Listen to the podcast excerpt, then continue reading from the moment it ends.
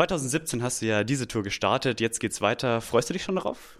Ähm, ja, auf jeden Fall. Wir haben jetzt zwei Konzerte gespielt und äh, es war sehr schön. Ich hatte vorhin einen Monat frei und das ist schon manchmal dann ein bisschen hart auch.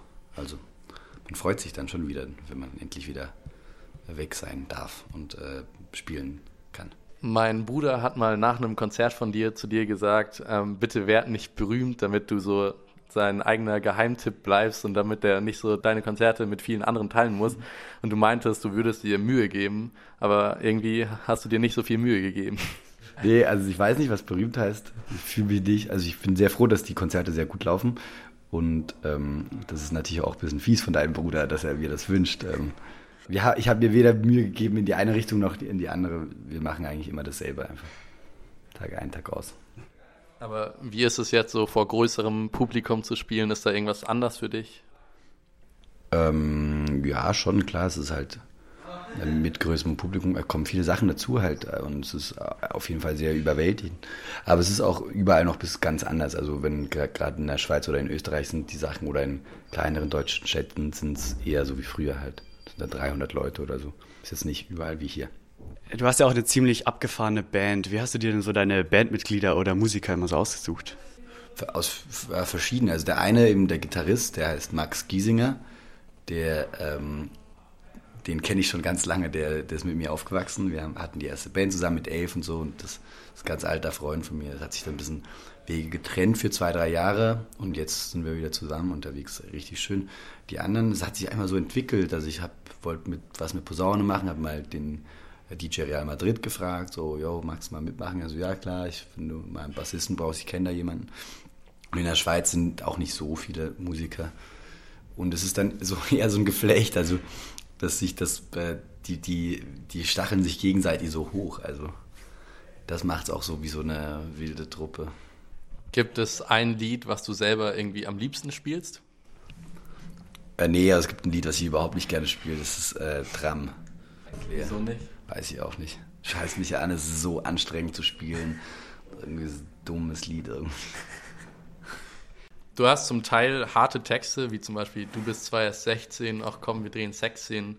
Ähm, brichst du gerne irgendwie Tabus und möchtest damit provozieren? Mm.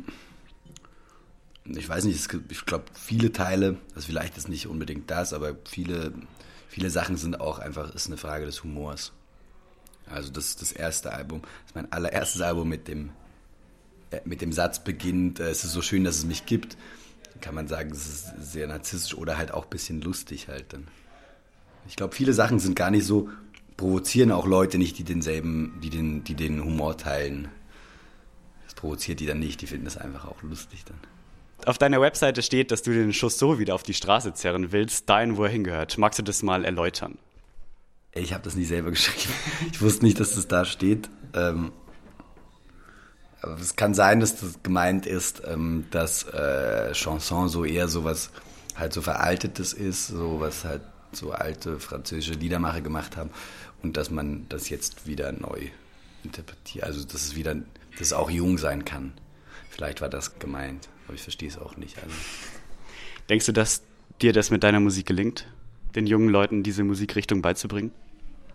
Ich glaube gar nicht, dass man denen das beibringen muss. Also ich glaube, das Publikum ist sehr gemischt. Also wirklich von, weiß nicht, 16 bis 60 so. Der Schnitt ist schon so bei 20, 25.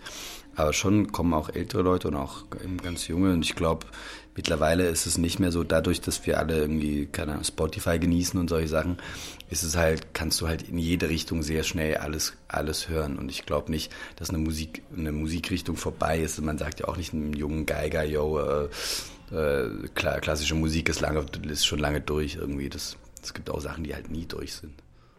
Welche Musik hörst du selber gerne? Ähm, eigentlich mega verschieden. Gerade äh, im Moment hören wir alle nur äh, ein einziges Lied, das heißt 079 von Lohn Le Duc. 079 hat sie gesagt. Du weißt immer noch nicht, hat sie gesagt. Ja, das. Du singst ja auch in einem Lied darüber, dass Zürich nicht mehr brennt und satt geworden ist. Also zumindest haben wir das so verstanden. Wie lebt es sich denn eigentlich dort? Naja, also ich würde da nie hinziehen, aber wenn man schon mal da ist, dann ich möchte auch nicht weggehen halt. Ich kenne da viele Leute und ich bin oft weg, sowieso wegen, wegen Musik und dann möchte ich nicht dann noch, wenn ich, wenn ich mal frei bin, dann auch noch wo sein, wo ich mich nicht zu Hause fühle. Sonst ist es extrem mühsam halt. Es ist wirklich eine verboten teure Stadt und wir, ich krieg einfach, wir kriegen keine Wohnung. Wir müssen jetzt um im Ende März müssen wir raus und wir haben noch nichts und das ist ja. Also alle, gerade so in München, sagen auch viel, ja, es ist so teuer und so, aber das kommt mal zu uns nach Zürich, ey.